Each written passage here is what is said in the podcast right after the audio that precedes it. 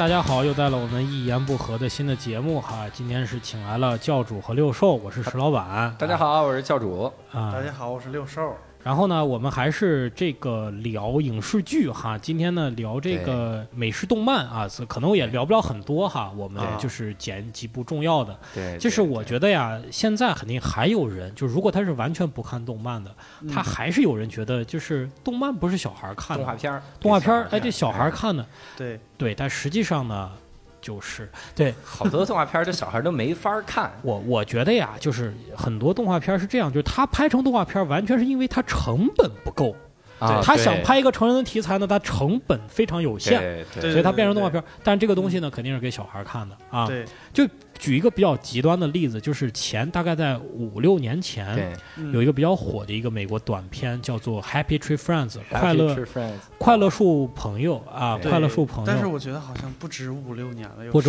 五六年了。十五六年了。对，哦，那可能是我看的时候比较晚。嗯，这个剧你乍一看乍一看呢，就是小猪佩奇那样的事儿，那样式儿的，对，没错。一堆小有有小熊、有小兔子，就这样。可爱，很可爱，但是它每集的内容都非常的血腥，对，就是全都是断肢、流血、掉眼珠子。我记得我妈有一次，只是我在看那个，我妈就凑过来说：“啊，你还看这么幼稚的东西？”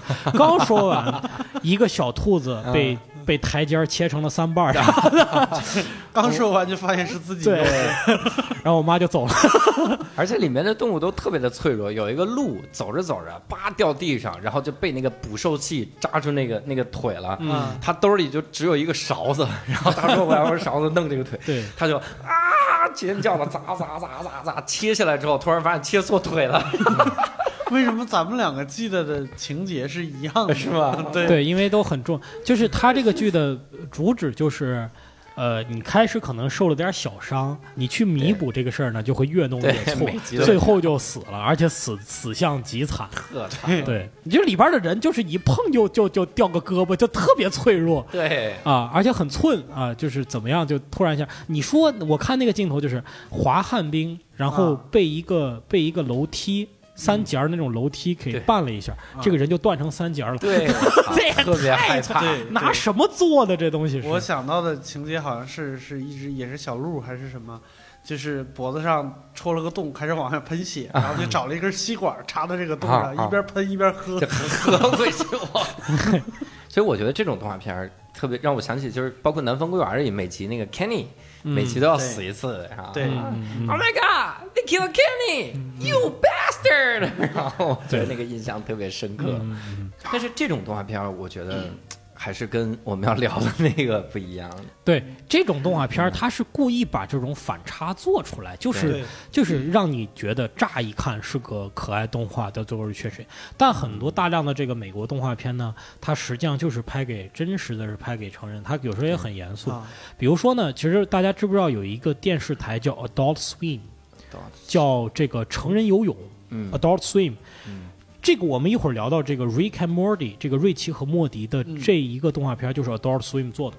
啊 Adult Swim 这个动画片，这个台是怎么来的呢？嗯它刚开始啊，就是呃最早一批在美国引入日本漫画动漫的这个公司，就是他把大量的日本动画片翻译成了英文。嗯啊然后他干了一个什么事儿？就是他呢，就是买了一个动画形象，这个动画形象有好多好多集，嗯然后他又用这些动画的原版动画，等于做了一个鬼畜视频。就是配上了新的字幕，就让他说说新的话，变成了一个访谈节目。这个类似就感觉你你你把那个原版《西游记》弄出来，然后让孙悟空做一个访谈节目，然后就是啊。特别就是就是做一些现代的嗯。呃，我们最近这个幼儿园的，你想一个孙悟空和唐僧在说，他就剪辑，就是最早的剪啊，就是这种什么鬼畜和瞎剪辑的视频，明白。他做一下。后来他这个电视台就演变成全部是这些很怪的东西，而且他的很大量的动画片是怎么来的呢？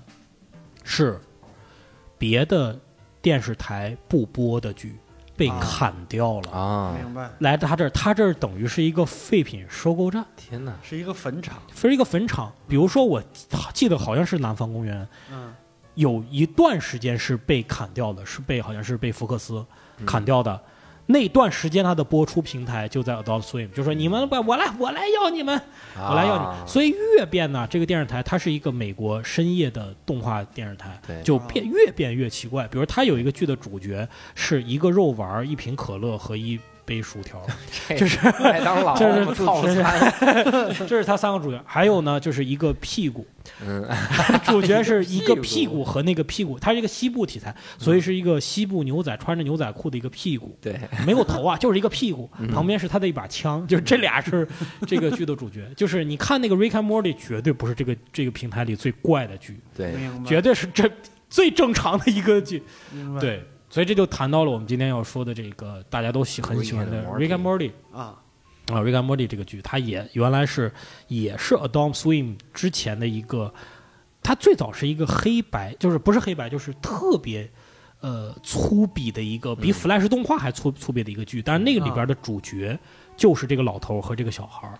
啊。后来哎，有人觉得哎这个很有，那个剧可能已经是十几年前那个事儿但是还就是这个小黄孩儿跟他老头儿，你可以看那形象是一样的，只不过很粗略。嗯哎，又又把这个剧给怎么又给恢复了？嗯，对，其实他的形象是来自于哪儿呢？嗯。大家有没有看过《回到未来？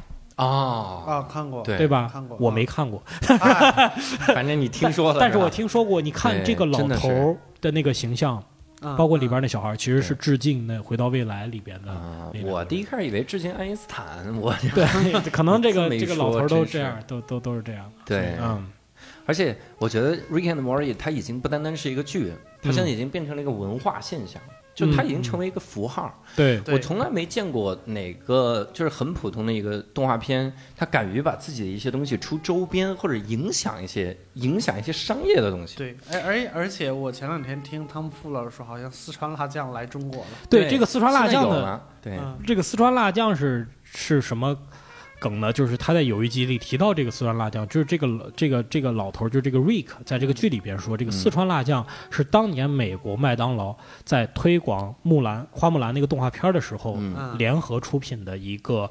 呃，中国特色的四川辣酱，就是为蘸这个麦乐鸡块儿用的这个辣酱，他就特别想吃，然后他就回到过去的去吃吃那个辣酱，嗯然后他这个出来以后呢，这个辣酱就特别火，啊，但是那是十几年前，你想花木兰那电影那都什么时候的事儿？对对对好多年前，所以呢，就是居然还在网上有人嗯还保留的那个酱都不知道这留着床底下翻出来了。啊，对，对而且他在某一集里边无意中提到了一句，就是四川辣酱是他在这个世界上还继续活着的原因。就是如果没有那个酱的话，他他早就放弃这个世界了。对对对对他不是要自杀，他是要毁了这个宇宙。对，就是就是就是，所以就是说这个事儿出了以后呢，大量这个剧的死忠粉就开始去要买买这个四四川辣酱，所以单品在网上真的有人卖，就是炒到了非常高的价钱。对，啊而且呢，麦当劳后来它是在非常少的几个店里边，真的做了这款辣酱，就看那门口的就排队的人非常非常多。对，所以说这个事儿其实特别有意思，就是嗯在中国前两天麦乐鸡块推出了四川辣酱。四川辣酱，这是三款辣酱。它一个叫这一个叫中国赞将，就是那个蘸东西的蘸啊，这这中国赞啊，这个赞特别赞啊，那叫中国赞将。实际上他就是那个四川四川辣酱，它有三款，一个是四川辣酱，一个是宫保鸡丁酱，还有一个我忘了。啊，然后我前两天呢，听着这个新闻，我就当时当天中午我就下单买了一份卖了几块，嗯嗯嗯啊结果给我送的是宫保鸡丁的酱，哎呀，啊，三个酱是随机发，三个件随这就这种东西，就是你到店里你就可以跟他要嘛，你就可以换嘛。啊你人家外卖我就没想，我就我就没忽略这个事儿了，就他就随机给我一个。备注一下。应该备注一下。我就觉得这个事儿特别，我觉得会不会有美国的代以后反向代购，你知道吗？代购，你就没有见过这样的奇迹的途径，就是啊，美国人在网上求助，有人去中国到美国的麦当劳里给我带一个在美剧里边出现一个东西，对，这事儿会特别诡异，你知道吗？对对对对对。哎，我们需不需要就是石老板介绍一下这个这个剧的大概的一个人物设定和背景呢？还有人没看过吗？是吧？没有有是吧？这个剧其实特别有意思，它呢是一对儿这个这个祖孙啊嗯，Rick 是一个老头儿，然后呢，Morty 是这个呃小孩儿，就他就属于外孙吧，是他嗯。他的他女儿的呃孩子。对，嗯，对，然后呢，他俩呢，他就是说这个小孩儿他父母四口人生活在、生活在一起。然后你表面上看呢，他就是一个正常的家庭嗯。家庭剧，嗯就是一个家庭的这种这种呃情感纠葛。然后他呢，只不过把它放到一个宇宙的图景上去。这什么意思？就是说他们两个人经常就是就是开一个传送门，就到外太空去，嗯什么拯救外星人呐、参加星际大战。嗯但是他每天晚上就感觉又回来，还得给家里人吃晚饭，就是这种。而且对 Rick 的这个设定是一个全宇宙都知名的一个超牛逼的科学家。超牛的智商特别高，但是是个恶棍，是一个极端利己主义者。对他，他其实他曾经有一集说带那个 Mori 去一个星球，嗯然后说你看那个星球，他把我们当神，说为什么当神呢？因为这个星球我创建的。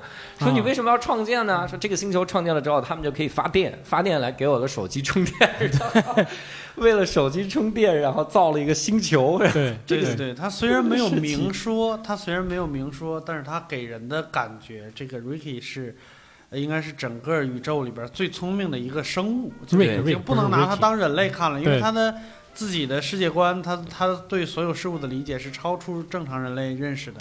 对，对，所以就感觉呢，就是这样的一个人，他其实是就这种人，其实活着很痛苦，就是因为他没有不能实现的东西，对所以他人生的目的是什么？所以呢，这个这个剧其实很牛的，就在他的世界观，就说你这样的全职全能，你仍然受家庭的牵绊，你放不下的还是你的孩子，还是你的家庭。虽然你口头上不承认，口头上呢，你就是觉得他的女儿嫁了一个特别没用的一个男人，就是就整天骂这个男人，然后呢，整天就是拉着他孙子说你还上什么学？上学有什么意义？跟这帮平庸的在来走，跟爷去宇宙冒险去。但是你说你如果他真的是不不在乎这些东西，他为什么还要去顾及他女儿和孙子的感受呢？如果为什么还要去回家吃饭呢？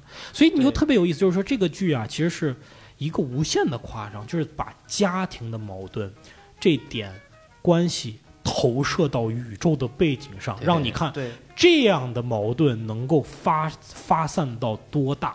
比如说，他有一集其实就是很很有意思，他经常很多集都是这样。嗯，这个呃，这个孙子他的他的父母呢闹矛盾，闹矛盾怎么办呢？我给你找一个这个调解，啊找一个婚姻调解，怎么啊调节呢？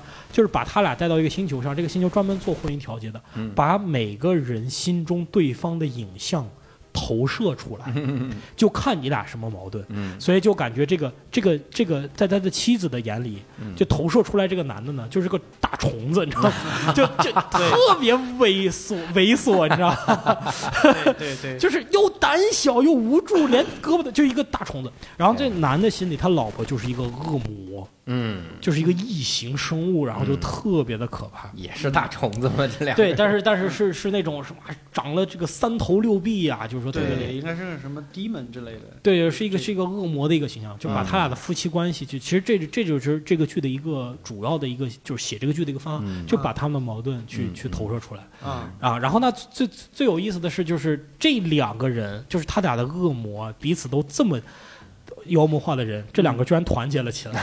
对没错没错，这恰好是互补的，他们两个人恰好是互补的。对，我觉得他这个动画片是这样，它虽然有着非常呃科幻的一个、一个世界，嗯。然后有着呃特别重口味的台词儿，但是我觉得它里边还是有很多家庭的温情这，全都是特别接地气的对，特别特别的温情。嗯像刚才史老板说的，就是他为什么一直要带着他外孙，其实他在剧情里边解释过，就是因嗯为他外孙特别蠢。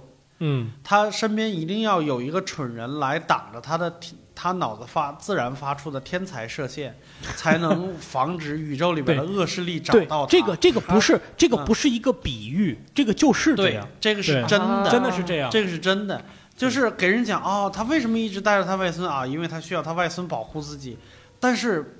不仅仅是这样，就是剧情里边没有提到的，就是每集都能表现出来，他其实是爱他的外孙。对嗯对，嗯啊是他是这个宇宙最聪明的人，对他外孙能把他挡住，他外孙也挺牛逼的。对对，就是他没有明说，就是他外孙应该是这个宇宙里边最蠢的人。嗯啊嗯，对，有一集你有没有记得？就是说他去抓一个恶棍，就是这个星球里唯一能够阻挡他的呢，哎对就是平行宇宙中的他，就是这个对，就是这样，就是他有一个星球呢，这个星球全是他，就是只有他和他孙子两种生物，嗯。然后呢。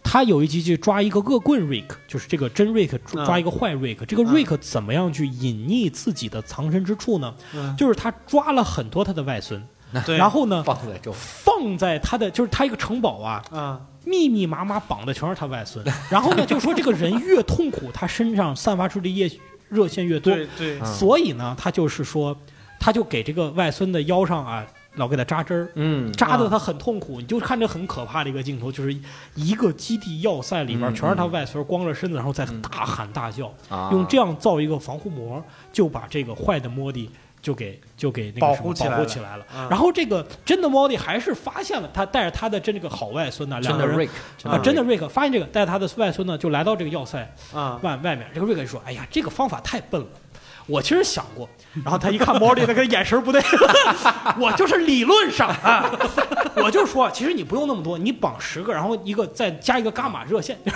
我还是理论呀，理论。对对对绝对对对。想过对，而且那一集里边儿就是有一个稍微振奋一点的消消息，就是虽然平行宇宙里边儿，就是所有呃宇宙里边所有生物里边，这个 Morty 是最蠢的一个，但是看起来所有平行宇宙里边无数个 Morty，我们动画里边这个主人公这个 Morty 是他们这里边相对聪明的。对对对，因为在在那一集里边呢，就因为抓了很多的小莫蒂嘛，这个莫蒂啊就带领他们说，你们不应该信这个瑞克的话，你们要你们要去去成为领袖，对对对，就领袖。啊，然后就因为这些这些莫莫蒂好像就就就认为就是他们冥冥之中有一个莫蒂真的是他们的神，对他们的就是真 Morty 真莫莉。但实际上呢，这个剧里边还有一个莫莉，就还有一个外孙。啊，实际上他的设定是说，他是比所有的瑞克都要聪明。对。就是他们后来发现呢，就是这个坏瑞克，他死了以后，发现呢，他脑子里边植入一个芯片，就是啊。画面一转，就有一个 Morty 混在刚才那一堆个里边 Morty 里边嗯，往回头看了一眼，然后把脸上的一个芯片拿掉走了，啊就说明其实是这个 Morty 一直在控制这个。哇，坏瑞天呐！对对，所以就至少有一个平行宇宙里边，其实这俩人关系是因为他这个也也是要符合平行宇宙的这个观点，就平行宇宙是无数种可能，对所以你怎么样都有。以前霍金安慰那个小女孩，小女孩说，那个平行宇宙能帮我解决我们那个 One Direction 那个那个成员结婚的问题吗？嗯他说，你相信我，一定会有一个宇宙里你是跟那个人结了婚，并且生下一个小孩儿的，对，哦，完美。对嗯我我印象特别深的是第三季的结尾，他是不是我？因为我现在有点模糊了。第三季嗯的结尾，他是不是去杀了一个坏人？就是那个坏坏对啊他给他杀了。对对那个结尾我为啥印象深呢？因为我我真是感觉到了，就像那个呃福尔摩斯那个结尾，就是卷福演那个福尔摩斯。对对对，有一集两个人智力相当，在这种情况斗智斗勇，嗯然后已经完全没办法了。然后华生就问卷福说：“我们怎么办？”福尔摩斯说：“我还有一个办法。”那什么办法？掏出一把枪就把人打死，就一枪打死。啊，你你再聪明，你他妈不可能是防弹的吧？对对对，所以 Rick 那个举动，他最后就一刀把他捅死了，就把反而把他弄死了。嗯。弄死那一刹那，我真的是感觉到，就是这俩第一个是一样，第二是感觉到聪明人的那种无奈，啊就是我他妈真的碰到一个抗衡斗智斗勇已经没没戏了，啊那我算了，我我把我所有的智能放在把我把我脱罪这上，啊，我就先把你弄死，然后我想办法脱罪再出来。所以我我对这个印象很深，嗯，包括还有一集那个印象特别逗，是他们俩 他们他妈把自己的世界宇宙给弄毁了，啊。宇宙废了，嗯。那咱俩怎么活呢？我操，咱们俩回不去那宇宙了。嗯。这样，我挑一个跟咱俩最相似的宇宙啊，然后 发展的都几乎一样的，然后去那个宇宙，把那宇宙里咱俩打死，然后咱俩在那宇宙。对，然后 之后的这个故事情节就是他俩在新的宇宙里边，对所以他后院永远你看呀，是是那个有两个缝。土是动过的，就是这个剧集一直保留到最后，就是那就是他们俩的事情。对他后院里边有两个坟，埋了，就是藏着而这个宇宙里边真正的瑞克和对，莫蒂而且这个我印象最深的就是埋这两个尸体的时候，那个背景音乐嗯，是 Maisie Star 的一首，嗯。就是一个小女孩非常就是空灵的声音的一首歌。然后这首歌我印象特特别深，就是我很早以前我我有个女朋友，她就是特别喜欢 Maisie Star，她把 May Maisie Star 那个标志不是一个天鹅，嗯她把天鹅纹在自己前胸。我天哪！包括那个落空间，这个落网的那个标志，其实就是那个 Maisie Star。我当时就说，我去，我居然在一个科幻动画片儿里边。对对对，就那个就绝对特别荒谬，但是一下就拉回来。就刚开始你就觉得挺荒谬，另外一个世界把人俩打死，然后埋埋的时候，你突然听到这首歌，就他把这个剧情给做实了，要不然我们心里边总有幻想，就是他们还会回到自己本来的你那个你刚开始觉得，就我觉得这个震撼就起在你完全没有想到，你刚开始完全没有想到这个剧会走这么深。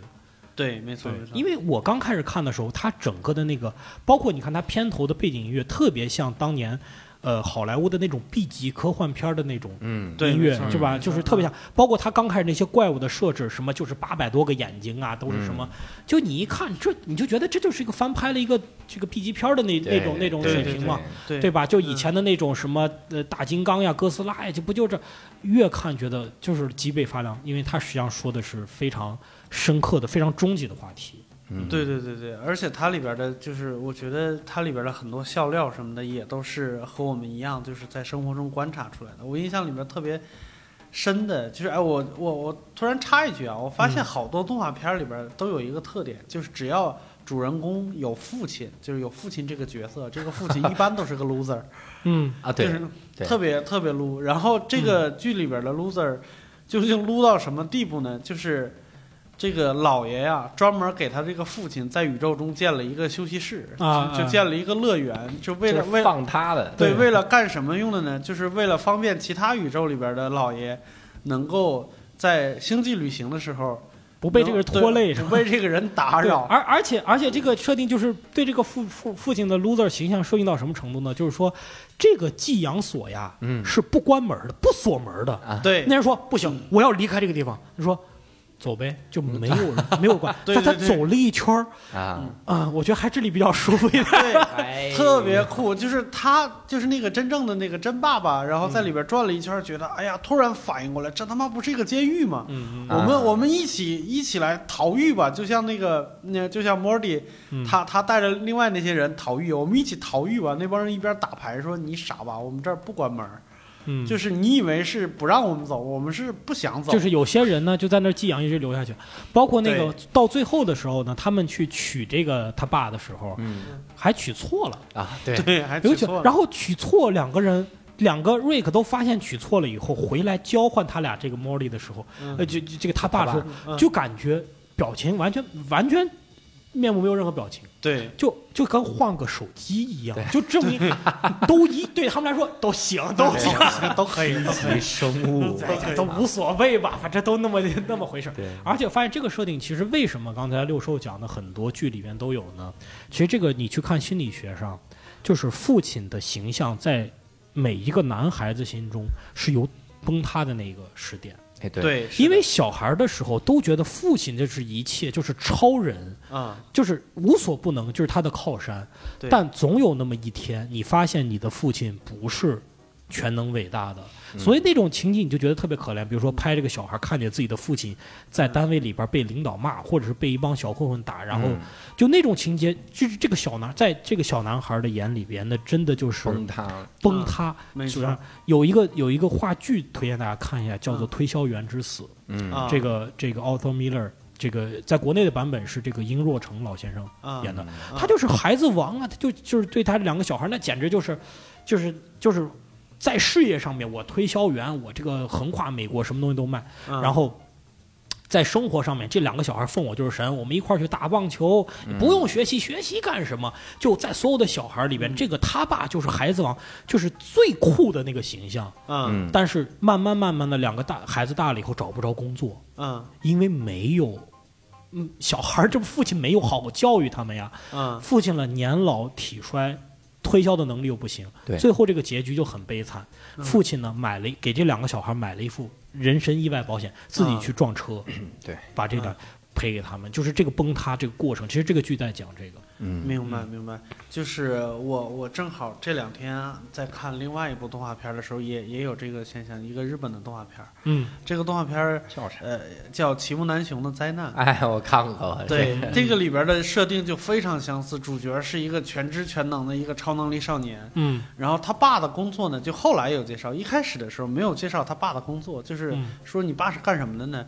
是我爸的工作是给领导舔鞋，对不管里边赚的，就是要要花多少钱，要买什么东西，他爸能马上第一时间得算出来。哎，买这个东西我得舔七十五双鞋才可以。他爸就真的舔鞋是吗？他爸算了，他爸啊那这里面，他爸是一个以自己的这种地位低为乐的人，就很开心。啊啊啊好，我要去顶鞋了，我要我要怎么怎么样？他非常讽刺，啊而青木南雄是一个神，就是他太牛逼了，他什么都能解决，对，这个矛盾也太明包显了。对括包括跟那个之前有那。他他给给他爸最好的一个事儿，就给他给他爸造一个大舌头，是吧？他是 他是不能让别人知道他有超能力，啊，对他不想这个能力他想他想过正常人的日子。对，因为就不由他，你知道吗？就感觉他觉得他的超能力是诅咒，就是灾难，啊但他太牛逼了。那个啊，包括还有一个日本的那个动画叫那个“我叫版本我最屌”，就是啊。在下版本有何贵干，对对那个对。太牛，那里面就是一个普通人，嗯。但是特别装逼，逼神。他上课写着写着字儿，他们班进个马蜂。嗯。然后怎么样呢？拿出圆规那个尖儿，跟马蜂决斗，太牛逼了！嗯。各种。然后我其实还对那个《Rick and Morty》里面一个、一个环节就是嗯。特别印象深刻。嗯。有一次，一个一堆外星人降临到地球，嗯。一下子让所有的那个就巨头外星人，嗯，所有的地球的那个、哦，那个设备都失 American 灵。Idol 的那一集。哎，对，嗯。所有地球都失灵，失灵了之后，然后就开始说说到底要干嘛？然后 Rick 上来跟他们交涉，你们要嗯干嘛？这个外星人说，我们已经准备了好几个星球了，每个星球出一个出一个人，咱们来唱歌。就是这这中国中国好声音，中国好声音对对就是宇宙好声音，啊宇宙好声音啊 Universe Universe Got Talent，The Voice of Universe Universe。啊，对对对，那个是达人秀啊。然后他说：“那个你你们唱的好就行，然后怎么怎么样？关键是那个里面啊，就是他这个设定挺逗。我看的是更愚昧的人们那一群，就是啊。人们根本不知道这个世界发生了什么。明白。对人们说哇，你看天上有巨头哎，我们拜他好不好？对巨头来拯救我们，他是我们的神。但那个时候，Rick 是知道怎么回事儿，而 Rick 一个人就就这么说，就是这个世界的灾难啊，最大的一个灾难，只有他和他外孙知道，对。嗯。所有人都不知道。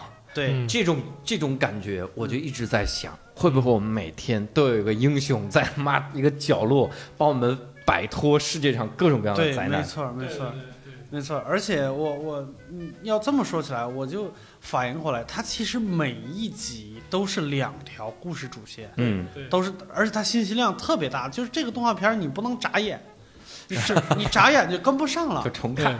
它甚至有一集是什么呢？就是就他们在一个什么时空裂隙中，嗯只要他们稍微哪儿做的不对，就会分成两个未来，嗯，嗯，然后他就两个画面演不同的故事。两两个平还行宇宙，真是啊然后突然间哪儿又有不同，分成四最后分成一个屏幕上有六十四个画面，演 六十四件事，我他妈不知道该看哪个。那都不是不眨眼的问题了，对玩命按暂停。对，那个太恐怖了。而且我还有一个，我还有一个就注意到的点，就是瑞克的姐姐特别像我年轻的时候，就是也不能叫愤青吧，叫文青，嗯。就是什么每天就是为民众疾苦高呼的那种人。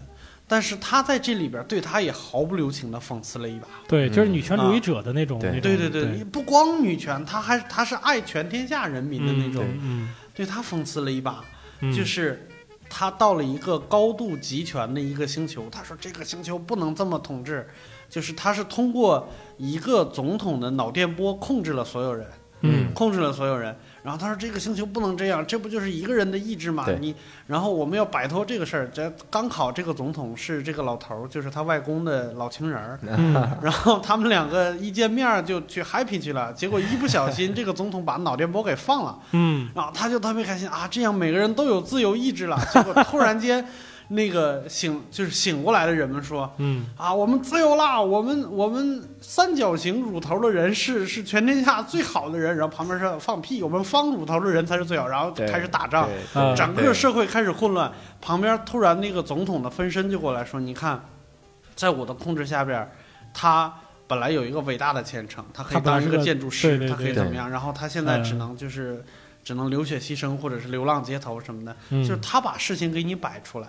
嗯，就是每一个人每一种观点都有荒谬的地方，对对对，特别酷，而且就非常犀利，就不留情面的给你说出来这个。对对对对对，但是我觉得还不是我，我觉得我还是支持那个自由派。就是凭什么你认为那个未来就是真正对我好的未来？哦，不就是这种感觉。不是，我觉得他是这样的，他是我们比如说有很多人，我们觉得、呃，打比方说嗯。某些国家、他们的政治制度可能更先进，对。嗯。然后那些国家的人也以这个为非常自豪的一个点，对，嗯。但是我觉得他们作为这个国家里边生活的人，他们应该有一个自省的一个点，就是我们能够成为这样的一个国家是有偶然性的。啊，对，对，对吧？所以所以嗯。这个其实就是这个就是所谓的。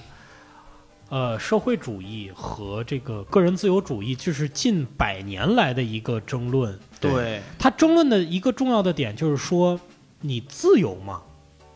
你似乎很自由，但是你的、你的、你的、你的观点，你你就是说，你看的电影、电视剧，你从小受的教育，不还是在一个社会和主权的框架下进行的吗？对，对？吧？你教给你，就是这个就是上升到哲学存在主义的这事儿，就是我给你自由，你你怎么着？你的这个自由意志不是被强加的呢？对，对，对，就我强迫你自由，对我，不自由不想你也自由，是吧没？错，没你不错。也就你说不清楚，这到底哪种哪哪种东西占了上上风呢？其实不知道。就现在现在就你看，它有一个前提，就刚才六叔说的，就是说有一个人的脑电波很聪明，嗯，极端智慧，他至少能够控制，就是说至少你这些所有人的行为我是知道的，那就无限接近于我们未来的一个。人工智能的一个时代，就是其实现在有看到这个雏形，所谓的万物互联，对不对？全全世界的，比如说无人车，嗯。全世界的无人车如果都联网，就是前面一个车停不停，它什么时候停，后面这个车是知道的，它不可能发生交通事故的。，对，那人也是一样，你坐在车里，你是不是就是万物互联的一部分？那你的行为，你的吃饭，我们吃饭大众点评。对是吧？？打车滴滴打车，这些都是算法呀。对，你今天想吃什么，推到你面前那个东西，它是它让你看到的选择。没错，不是自由意志的，自由意志有有可能吗？你你旁边有一百个餐厅，一百餐厅平行的摆在面前，没有吧？有是不是也有算法呀？对，对对对。那算法，你你你是不是得靠算法？你不靠算法，你面你每天面临极端多样的选择，就是你喝个矿泉水可能有一万种，你怎么选？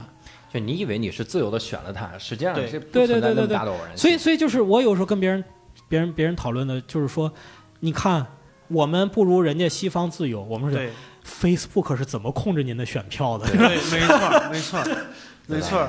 这是我觉得他这两个作者牛逼的地方，就是他们有一个更为、更为更高的一个维度来看这个就世界。是就是在这个，就是他把他们的这个最高维度的观点就放在了这个瑞克身上，就是说一切都是虚无的，或者说没有意义。你你说的任何观点，我告诉你都没有什么意义，而且我把这两正反两面都摆摆给你看，你看你自己看去吧，就是没有意义。没错，就是我们现在能够看到的最大的，呃，也不能说最大的，就是一个非常突出的一个社会矛盾。就比如说，呃，文青和小粉红之间会有矛盾，嗯，但是就是每个人都说我这个才是正确的，然后我那个才是正确的。他这两个作者就蹦出来说，你们两个先别说你们是不是正确的，就我们的存在是不是本身就是荒谬的。嗯，对，就他把这个智慧生命的存在很有可能就是荒谬，就是你总说我们是智慧生命，但是我们真的智慧吗？就是这种哲学观放在里边，我觉得啊当然这这个这个存在这个虚无主义，大家听一听啊。如果你你真的要信那个东西，你就甭活了。对。对对对，是的，是的，是的，是的对，，嗯，就这不是也有活法，就是活成印度教。印度教认为所有的都是毗湿奴的一场梦，嗯毗湿奴一转身啊，就翻个身啊，这个世界就重建。啊，我们反正就在梦中活着，就像啊《黑客帝国》一样，我们就插着管子呢。其实有可能在阴暗的角落。对而且我觉得 Rick and Morty 他他给我们打开了一个什么局面？他真的让我们看到了更多的东西。他就会啊想到，说我我不再是相信我才是唯一全知全能的。对嗯这个感觉是啥？就是我看那个《银河系漫游指南》，啊，嗯然后《银河系漫游指南》那本书里面就说，是世界上最聪明的人是谁呢？就世界上最聪明的生物是什么呢？是老鼠。海豚老老鼠，第二聪明人海豚。对海豚走的时候留了一句话：“谢谢，再见，谢谢所有的鱼。”所有所有的鱼 so long 海 thank you for all 对海豚是善良的，啊。而老鼠为什么是最聪明的呢？他说地球实际上是个计算机，啊，这是老鼠要求建的，就是这个对，没错，老鼠客户要要干的，所以咱们就是计算机，呃，而且这个计算机它描述的时候莫名其妙长出了一些东西，长出一个病毒啥的，就是人类，然后对对对 我们根本我们其实第三，毕竟是那个计算机长出来的，对这个我觉得特别的神奇。嗯而且我其实还想到一个，它里面经常出现这种，就是我这儿做一个选择，这个宇宙就不一样了，或者咋，它这种分裂出来，平包括你平平行宇宙的观对哎点，对，但那个我看过一个电影，这个电影也讲这个叫《死亡幻觉》。死亡幻觉讲的是啥呢？他就讲你们在一个宇宙里面，可能有一个人做出了个重要的改变，嗯嗯那么可能这个宇宙啊就不再是之前那个宇宙了，啊，那他会向另一个轨迹走。对，那之前的宇宙怎么办呢？嗯它得消失掉才行，因为啊如果你不消失，那这个世界上就无数个宇宙，它会它空间会堆满。对，这不就是平平行宇宙吗？，对，就是嗯无数个。所以在这个情况下，平行宇宙和做选择之后的宇宙不一样。嗯就是他说做完选择之后的这个宇宙怎么办？嗯就慢慢走向消亡，它要变成一个死亡的宇宙。啊所以在那个死亡宇宙里，会有一两个人，他们是先知者，啊他们感觉到这个世界要消亡了。啊它里面那个男孩儿，这个高中生，他就是先知者，嗯他他妈净看幻觉，走路上看一个大兔子在前面站着，朝他招手，他说我靠。就特别大的兔子，就一米八几，还就跟穿玩偶似的。他净遇到怪事儿，而这个怪事儿呢，他不是那种怪，就是哎呀，今天太阳怎么从西边出来，没有，这是小怪事儿。他老有这种幻觉，幻觉，幻觉。后来发现这个这个宇宙要毁灭，结局我忘了，因为这个电影真的很难撑下去，真的很难撑。我都不知道人家在讲什么，就我是看影评我才知道在讲什么，对，完全撑不了撑不下去的这么一个电影。嗯。我在想，Rick 里面他其实用更简单的道理告诉我，他嗯直接分出来六十四种，有的就消失了，我他妈就怎么怎么样。没错。这，是一个更好的，这叫软核科普。软软软软科幻，软科对，幻，软科幻，软科幻，哎，不不不对，它是硬科幻，对。它是软科普，软科幻成了那种特别软的那些就是纯幻想的那种，瞎意对对对对。外星人来到地球就是为不，了这个这个其实不，这个其实，在科幻爱好者眼里，可能是算软科幻。啊，所谓的硬科幻，就是你里边体现的所有技术都是能找到理论啊理论依据的。啊，对，没错，三体。嗯对对对，三三体怎么讲呢？算三体其实你要真硬核来算的话，算半软不硬，就是没有那么硬，没有那么硬。多硬啊！就是硬到呃，真正的硬可能就是那种他只能，他只能就去讲未来几十年的事儿，或者它啊不会讲太远的事儿。那就是篇论文嘛，对硬核 硬核科幻就是论文。对，就太硬了，就感觉其实就是现实世界，只不过某个技术再过五年就是那样，是吧？对嗯对，可能是这样。当然，这个就就分啊，对，嗯你刚刚说那个就是 Rick，他全知全能，他其实挺悲哀痛苦嗯那种那种感觉，我觉得在。正好说到那个《三体》，刘慈欣写过一个叫《朝闻道》，朝闻道啊，对对对，朝闻道过他那个就是。说外星人来了之后建了个台子，而且这个这前两天霍金刚死，就又有人把这个文章给，是朝闻道啊。因为最后是霍金上去了啊，对，他说啊，外星建个台子，说我们嗯能告诉你一个秘密，就告诉你嗯宇宙终极秘密，你随便问，问啥都行。比如你问那个呃四川辣酱啥时候还能买着，那我也告诉你这个答案。对对对，然后但呃告诉完之后你就得消失，所以有没有人报名呢？所有物理学家都报名了，然后对最后霍金上去，就是霍金问对，宇宙的意义是什么？宇宙的意义是什么，然后啊那个人告诉霍金，然后霍金就一脸开心，就不是不是，你记错了，你可能开心啊，你记你记忆力出现了偏差。是吗？这个这个是你自己写的是吧？对，他真正的结局是什么是霍金问宇宙的意义是什么？这个全知全能的人想了一会儿，说我不知道。啊，然后霍金就下来了，然后他补了一句：“我咋知道？对，就我怎么能知道啊，？” 对，就是这个事情你你去，因为我前两天刚看过。对我我记得是那些物理学家，每个人问完对那些问完了以后，这些人就消失，一脸，因为很嗨，就就是就是一脸一脸一脸茫然，或者是什么，就就走了。但是霍金问完这个后就走，然后这个还有人去调侃，因为刚才教主提到这个这个星际搭车指南，其实他回答了这个问题，二十三是吧？四十二，四十二，四十二，我刚才一直在想这个四十二。到底是多少？对，嗯。就是问了同样的问题，就是人类、宇宙以及一切的意义是什么？42这时候电脑上出现数四十二，其实它是调侃是这到底、嗯到底也不知道这个这个主创者也就是想开个小玩笑，对吧？对对，然后那个人问四十二是什么意思啊？说你这让我怎么跟你解释啊？就是你给我解释一下四十二到底是什么啊？他说我靠，你不是问宇宙的意义吗？他说这样，你给我给我说明一下吧。他说我说你听不懂，那你能不能说一个能让我听懂的，告诉我四十二是什么意思的这么一个东西？嗯他说没问题啊，我给你计算一下，然后把那个纸给你。他说需要多久？需要七千年。然后对，因为这个四这个四十二已经算了七千年了。对，他那个他那个特别有意思，就是我看那个小说呀，就他那个超能机器人，不管说什么，他都得同时旁边打打那个纸袋儿，啊，对对对对，就是就是这，然后你就感觉这个人，然后他小说写就是括号纸袋儿，说一段话括号纸袋儿，嗯。好，那么尴尬的一秒钟啊，这个黑色一秒钟，行，我觉得这个剧啊，其实有很多，就是我觉得推为什么推荐大家看呢？就是你如果是想看这种家庭关系的，你也能从这这里边看到很多。如果你是科幻爱好者，你会看到无数致敬的东西。他们他就基本每一处，你仔细去抠，它都是在致敬，它都是有原型的。如果你是对哲学终极问题感兴趣的，你也可以看这个剧里边是怎么对这些问题是放在宇宙途径里边是怎么解答的。所以我觉得各得所需啊，你你说他后面会不会致敬霍金啊？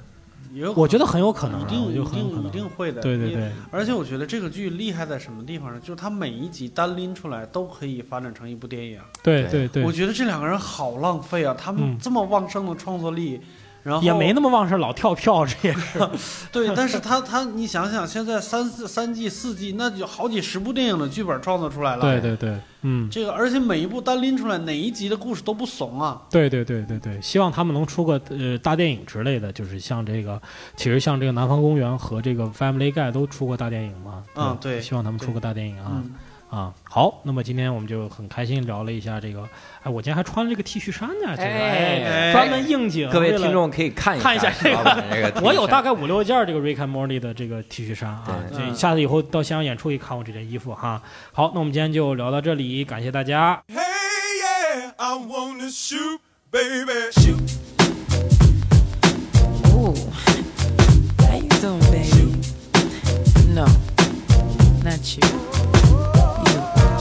the bow-legged one.